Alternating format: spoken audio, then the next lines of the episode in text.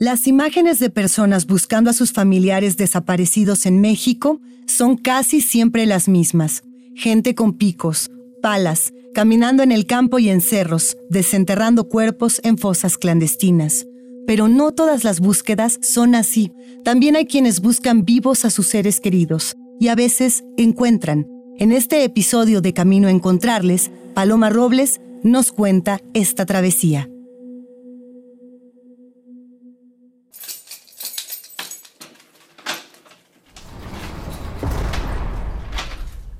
A la cárcel del municipio de Tonalá, Jalisco, en el occidente de México, llegan 22 mujeres que esperan su ingreso en la fila de visita. Ellas no son familiares de los internos, no conocen a nadie adentro. Son madres que buscan a sus hijos desaparecidos y que en mayo de 2017 formaron el colectivo Búsqueda Nacional en Vida. Desde entonces, organizadas en grupos, recorren calles, hospitales, salas de emergencia, centros de rehabilitación o de detención de menores, clínicas psiquiátricas y ahora las cárceles. En esos lugares buscan una pista, un testimonio, una descripción que las ayude a encontrar en algún sitio a sus seres queridos. Hijo, escucha, tu madre está en la lucha. Hijo, escucha, tu madre está en la lucha. Las familias ya estamos cansadas de buscar a nuestros familiares en basureros, en cuevas, en ríos, en montes. Ellos se los llevaron vivos y por eso vivos los estamos buscando. Exigimos a las autoridades que hagan su trabajo y que si no lo hacen que apoyen a las familias para que podamos hacer búsqueda en vida, porque ya estamos cansados de buscarnos en muerte. En México, las instituciones de justicia están empeñadas en convertir a las personas desaparecidas en cifras de muertos o restos hallados en fosas. Por eso, la labor del colectivo Búsqueda Nacional en Vida es todo un desafío que reta las inercias y las omisiones de la impunidad. Porque las autoridades ahorita no le han puesto el mayor interés a esto, le han puesto el interés a la búsqueda de campo, a la búsqueda terrestre, a las fosas, nada más. Y al final de cuentas no dan los resultados que nosotros quisiéramos, ¿no? Entonces se está llenando los laboratorios de restos y restos y restos y las autoridades no les están no le están poniendo interés a la búsqueda en vida. María de la Luz López Castruita, Lucy, es la dirigente de este colectivo. Desde hace más de 12 años recorre el país con la foto de su hija Irma Claribel Lamas López, una joven de 17 años desaparecida en Torreón, Coahuila.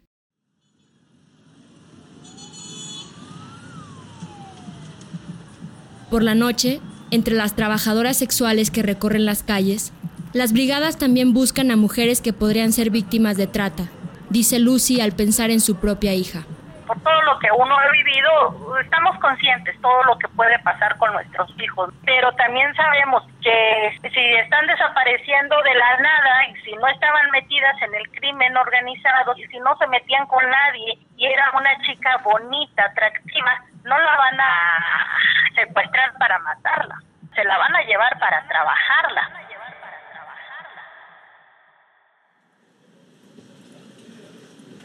Las buscadoras contrastan su propio registro de trabajadoras sexuales con los que tienen las unidades municipales de sanidad, donde las mujeres actualizan el tarjetón que acredita que no padecen ninguna enfermedad de transmisión sexual. Y luego ahí nos están mostrando las fotografías este, por medio de una pantalla, las fotografías de las chicas, con su nombre que ellas se ponen, ¿no?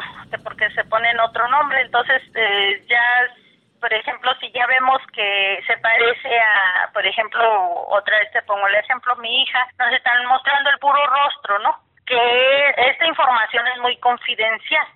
Las madres saben que sus hijas podrían estar atrapadas en redes de trata y sus hijos retenidos y forzados a trabajar para el crimen organizado. Sabemos que hay campos donde los tienen trabajando a los muchachos, los mantienen con vida porque les sirven más con vida. Las chicas le sacan más dinero con vida. El 10 de marzo de 2020, la visita al penal de Tonalá arranca con la revisión de los registros de ingreso. Para llevar una relación de cada madre, los guardias de la cárcel les rayan un número en sus brazos. Llegan vestidas de negro, como obliga el protocolo de ingreso, que prohíbe llevar celulares, libretas o plumas. Por eso las mujeres ingresan sin más que la foto de su hija o hijo impresa en papel o estampada en sus playeras. Nos adaptamos a los requisitos que cada penal tiene. No alhajas, no aretes, no collares, eh, no broches en el pelo, no este tenis con agujetas, no calzado de, de guarache, eh, tacón tampoco. Rosaura Magaña, enfermera jubilada, busca en la cárcel de Tonalá algún rastro de su hijo Carlos Eduardo Amador Magaña, desaparecido junto con tres muchachos por policías ministeriales de Tlaquepaque, Jalisco, en julio de 2017. No das cabida a que no puedes perder ese familiar repentinamente y encontrarlo muerto al día siguiente, ¿sí? Porque porque mi hijo tiene tenía 20 años cuando se lo llevaron, ahorita tiene 24 años entonces, mi hijo estaba está en una edad productiva. Entonces, yo hasta el último momento voy a esperar a mi hijo encontrarlo en vida. Rosaura es una de las madres investigadoras del colectivo Búsqueda Nacional en Vida, que nació en Coahuila por la voluntad de un pequeño grupo de mujeres. En ese estado del noroeste de México organizaron su primera jornada de búsqueda acompañadas por el obispo Raúl Vera, figura clave en la defensa de los derechos humanos y la lucha de los familiares de personas desaparecidas en México. Desde entonces, el colectivo ha sumado a su causa a más de 100 familias de todo el país que se organizan por WhatsApp y dos veces al año salen a jornadas de búsqueda en distintos estados.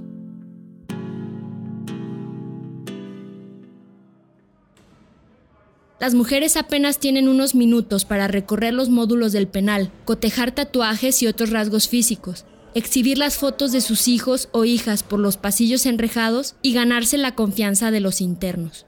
Nosotros ahí aprendemos a ser hasta psicólogas y cuando ellos pasan a ver las fotografías, estamos listos viéndole su rostro, ¿no? Y si vemos que hizo cualquier expresión, nada más le decimos, si lo conoces, este habla, habla. Cuando los muchachos les vemos así como que medio se quieren regresar a ver la foto otra vez o cualquier reacción y empiezan a decirnos, nos dicen, no sabe qué, sí, a él así, así, así, mire, a él este, lo detuvieron en tal lado o, o a él lo mataron en tal lado o este, fue mi compañero de trabajo en tal lado en el 2010, vamos a decir, sí, y si la persona desapareció en el 2008, pues ya ahí nace un una línea de investigación.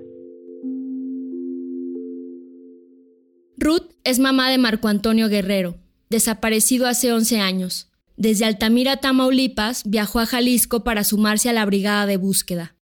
Ruth encontró pistas de su hijo en el Centro Preventivo y de Readaptación Femenil de Tonalá. Allí dos reclusas le aseguraron que habían visto a su hijo en la enfermería del penal preventivo de varones. Pasa una chica y lo observa y lo ve y le dice, Bueno, no lo conozco, me dice, yo lo he visto. te imaginarás, sentí que los cigarros se me subían hasta las orejas. Las comisiones de búsqueda y de derechos humanos locales tomaron la declaración de una de las internas y elaboraron un informe con los detalles de un posible positivo. Este es un concepto que repiten las madres al referirse a pistas certificadas que cada una se lleva a sus ciudades para integrarlas a las carpetas de investigación de sus hijas e hijos desaparecidos. Todo el empeño de la búsqueda de esas mujeres está concentrado en una sola pregunta que revive su esperanza. ¿Lo has visto? ¿La has visto? Ahorita somos puras madres con dolor, puras madres que, pues, que, que, que, nos urge, urge localizar a nuestros hijos. En tres años de búsqueda en siete estados, Coahuila, Oaxaca, Veracruz, Michoacán, Guerrero, Morelos y Jalisco, las técnicas de investigación de este colectivo pueden compararse con las más profesionales de la autoridad. Ahora saben cómo conseguir la sábana que registra las llamadas telefónicas de los celulares de sus hijos o sus hijas para revisar desde dónde y a quién llamaron antes de su ausencia. También revisan las redes sociales, verifican si sacaron dinero de un cajero automático o si pidieron un taxi. Al seguir la pista de su hija, Lucy supo que había tomado un carro de sitio para buscar una dirección a una hora de distancia de su casa. con la ayuda de los choferes de su barrio, logró rastrear en pocas horas el último lugar donde Irma había estado. Duramos ahí como unas dos horas, entonces le hablamos a la patrulla y ya estaban ahí los policías tratando también de abrir la, de, pues sí, de que les abrieran la puerta, entonces al final me dice uno de los policías, señora, vaya y ponga una denuncia porque su hija es menor de edad, dijo, y este secuestro. Lucy supo así que su hija había quedado atrapada en una red de trata. Desde entonces, su propósito ha sido encontrarla viva. Me gustaría agregar que esta entrevista me gustaría que, llegara a Cari, me gustaría que llegara a mi hija, eh, que, ella viera que, que yo no he dejado de luchar, que voy a seguir luchando hasta que me muera. El último suspiro de mi vida lo voy a entregar a ella a la búsqueda. En Jalisco, en el Hospital Civil de Guadalajara, el personal recomendó a las madres buscar en los centros psiquiátricos de servicio público. Ven. Tráigase su vaso. Ven, acá está el vaso. Acá está el vaso. Como que noto que se comparten todo. ¿Es así? Sí, somos una familia. Todos somos familia, unidas por el mismo dolor. Exactamente. Nos abrazamos unos a otros. Nos damos fuerzas. Nos fortalecemos nosotros, porque nadie nos va a entender mejor que nosotros mismos. Porque nosotros estamos viviendo este dolor. Marta Montelongo es mamá de Rocío Lisbeth Medina, desaparecida en Tamaulipas hace siete años. Es viernes 13 de marzo del 2020 Marta está sentada en una jardinera afuera del Instituto Jalisciense de Salud Mental, ubicado a unos 15 minutos del aeropuerto de Guadalajara, en el municipio conurbado de Tlajomulco. Sí, ayer nos pasamos todo el día sin comer, hasta allá la noche que llegamos allá, ¿verdad? Bajo el árbol que la protege del calor de la tarde, Marta y las demás esperan noticias de Adolfo, el chico de Veracruz que el día anterior durante su visita a la institución, les dijo que quería regresar con su familia. El joven les dio el nombre de su mamá y un número telefónico de una cabina cercana a su casa.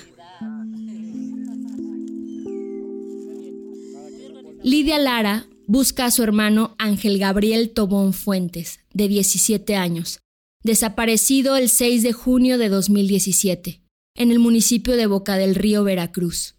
En ese estado, unas semanas antes de emprender el viaje a Jalisco, había visto la foto de Adolfo durante otra brigada de búsqueda. Nosotros participamos en una, brigada de búsqueda en Papantla y estuvimos en, en un pueblito y yo recuerdo que la gente se nos acercaba y decía, mira, es que yo no soy de mi familia, pero no he denunciado, pero te regalo la foto. O nos los mostraban por el celular y alguien, alguien, no recuerdo quién, me mostró el rostro de Adolfo. Adolfo tenía tres años desaparecido. Su familia lo buscaba, pero no había presentado una denuncia. Cuando el colectivo Búsqueda Nacional en Vida encontró al joven, tenía cinco días de haber ingresado en el Instituto Jalisciense de Salud Mental. Allí lo llevaron policías municipales que lo detuvieron porque, según ellos, iba en estado alterado.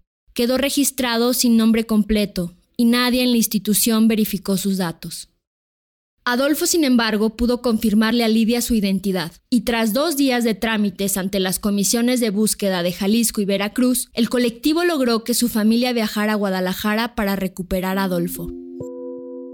Y fue bonito reencontrarlos, porque tal vez no es mi hermano, tal vez no es el hijo de una compañera más, pero es el hijo de alguien que tal vez no estaba como tal desaparecido, pero su familia estaba sufriendo su ausencia.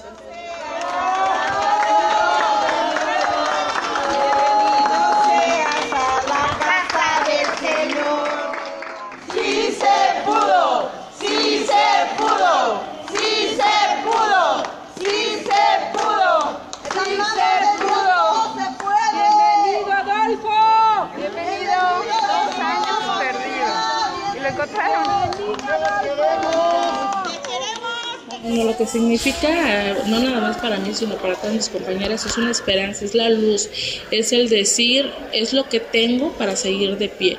Porque créeme que cuando nos aferramos a buscar y a veces buscamos solo en campo, llegas a tu casa tan devastada porque dices, hoy no lo encontré. Lidia se refiere a las exhaustivas caminatas que emprenden los familiares de desaparecidos en cerros, valles, praderas y desiertos, buscando fosas clandestinas para exhumar cadáveres. Pero cuando buscas en vida y encuentras a alguien, dices, es algo que no, no te recarga la pila y dices, bendito Dios, porque, porque Dios existe y sabemos que está con nosotros y camina con nosotros y que eso puede ser, algún día yo lo voy a encontrar igual. En la casa de oración de las hermanas carmelitas del Sagrado Corazón, en Guadalajara, se hospedaron nueve días las integrantes del colectivo. Ahora preparan sus maletas para regresar a casa, obligadas a suspender su búsqueda por la pandemia del COVID-19. Como les ocurre siempre después de cada jornada de búsqueda, las mujeres del colectivo Búsqueda Nacional en Vida vuelven a sus estados con conocimiento acumulado. En estos años han ganado experiencia en abordar y dialogar con autoridades, coordinar apoyos de organizaciones y preparar cada vez con más detalle sus búsquedas. Cuando ya tenemos en la mente lo que vamos a hacer, empezamos a hacer el ruido, ¿no? Oigan, hay una invitación para tal estado, ¿qué les parece? La justicia tiene una deuda con ellas. Los gobiernos a veces la asumen y a veces no. La mayoría de las veces las madres y cada uno de sus acompañantes cubren sus gastos individuales y con el dinero de sus colectas intentan saldar los costos. Algunas cuentan con viáticos por formar parte del Registro Nacional de Víctimas. Sin embargo, en su última caravana en Jalisco, el Renavi incumplió con los compromisos firmados y las madres tuvieron que pedir un préstamo de 60 mil pesos para pagar su transporte. En el último año el Renavi tuvo un recorte y el Fondo para Búsquedas ya no admite el registro de nuevas familias. Eso significa que en adelante ninguna contará con recursos para encontrar a sus hijos e hijas. Pese a las limitaciones, las adversidades y la falta de apoyo gubernamental, las brigadas mantienen sus propósitos y son cada vez más concurridas sociedad se uniera, se uniera como debiera, temblarían los poderosos desde el cielo hasta A pesar de la urgencia de las familias que llevan años buscando a sus familiares, la Comisión Nacional de Búsqueda y las comisiones de búsqueda locales iniciaron labores hace menos de dos años, pero son tan recientes que en los hechos no queda claro su papel en las investigaciones. Esa falta de claridad deriva en una rivalidad cada vez más evidente con las fiscalías locales. Nosotros, en cierta forma, hemos avanzado con la comisión de búsqueda, porque el- la comisión de búsqueda es rápida, es oportuna. Se eh, arrojan los datos, se dan la información y ellos en su momento empiezan a rastrear. La confianza de Rosaura, sin embargo, choca con las desatinadas decisiones de designar a personas que no tienen el perfil adecuado para estar al frente de comisiones locales. Y esos tropiezos institucionales han dejado en manos de las familias el liderazgo en la localización de personas. Y todavía ahora, con más de 73 mil personas desaparecidas y no localizadas, apenas se aprobó en agosto pasado un protocolo homologado de búsqueda que intentará facilitar la recuperación de personas con vida. Lamentablemente, de estos 104 mil personas localizadas, 6.401 se encontraron sin vida y 98.242, el 94% del total de las personas localizadas fueron localizadas con vida. Estas son las cifras más recientes del Registro Nacional de Personas Desaparecidas y No Localizadas presentadas en julio del 2020. Pero de las 98 mil personas localizadas con vida, la autoridad no tiene registro de por qué fueron desaparecidas 91.864 personas y solo reconoce que 303 son casos de personas desaparecidas de forma involuntaria.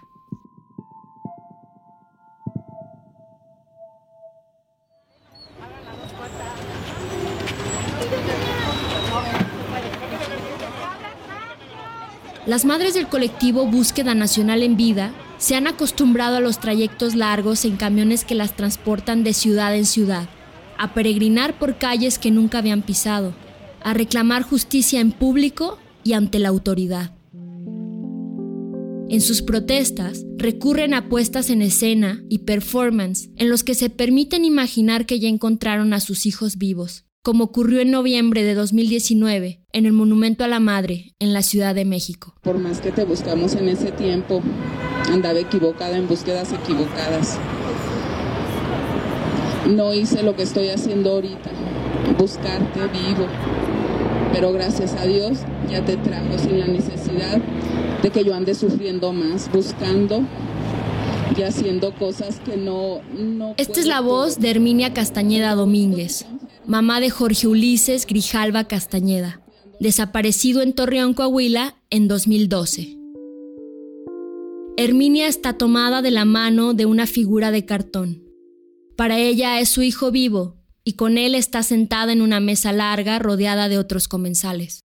La idea de hacer una cena de Navidad con figuras de cartón se les ocurrió en su última visita a la Ciudad de México, donde exigieron a las autoridades federales agilizar las investigaciones de sus hijos desaparecidos. A decirles, así es nuestra cena, preocúpate por buscarlo porque ya no queremos una cena de cartón, porque nuestras cenas, nuestras comidas ya no nos saben ricas, ya no sabe rica la comida, ya no se le, se le haya sabor a la comida, porque no sabemos si él eh, está cenando o cómo la está pasando. Lucy insiste en la profesionalización de autoridades y colectivos, porque después de cada búsqueda regresan a casa con la certeza de que muchos siguen vivos. Ni siquiera saben buscar en vida, ni siquiera lo saben hacer y sabemos que hay mucho muchacho y hay, hay muchos desaparecidos que nos está esperando. Fuiste testigo tú de, de que nos están esperando en algún centro psiquiátrico, en algún cerezo y son nuestras esperanzas de encontrarlos con vida a los nuestros. Para ellas, la diferencia entre buscar a una persona recién desaparecida y una que lleva años está en el ánimo de las familias. Hay un bloqueo eh, emocional y hay un desconocimiento y una desinformación por parte de las autoridades. Si nosotros supiéramos en ese momento qué hacer, eh, de seguro nosotros tendríamos muchos frutos. A tiempo rescataríamos a nuestros familiares. Rosaura, la organizadora de la caravana por Jalisco, dice que al paso de los años llega la calma espiritual, pero se mantiene la esperanza de encontrarles vivos. La fe y la esperanza, la fe en que este, podemos encontrar y que ha dado resultados. ¿Que por qué los buscamos? Porque los amamos. ¿Que por qué los buscamos? Porque los amamos. Porque vivos se los llevaron. Vivos los queremos. ¿Por qué los buscamos? Porque los amamos. En este episodio, texto y voz, Paloma Robles. Esta es una coproducción de ¿A dónde van los desaparecidos? Imer Noticias y Quinto Elemento Lab, noviembre 2020.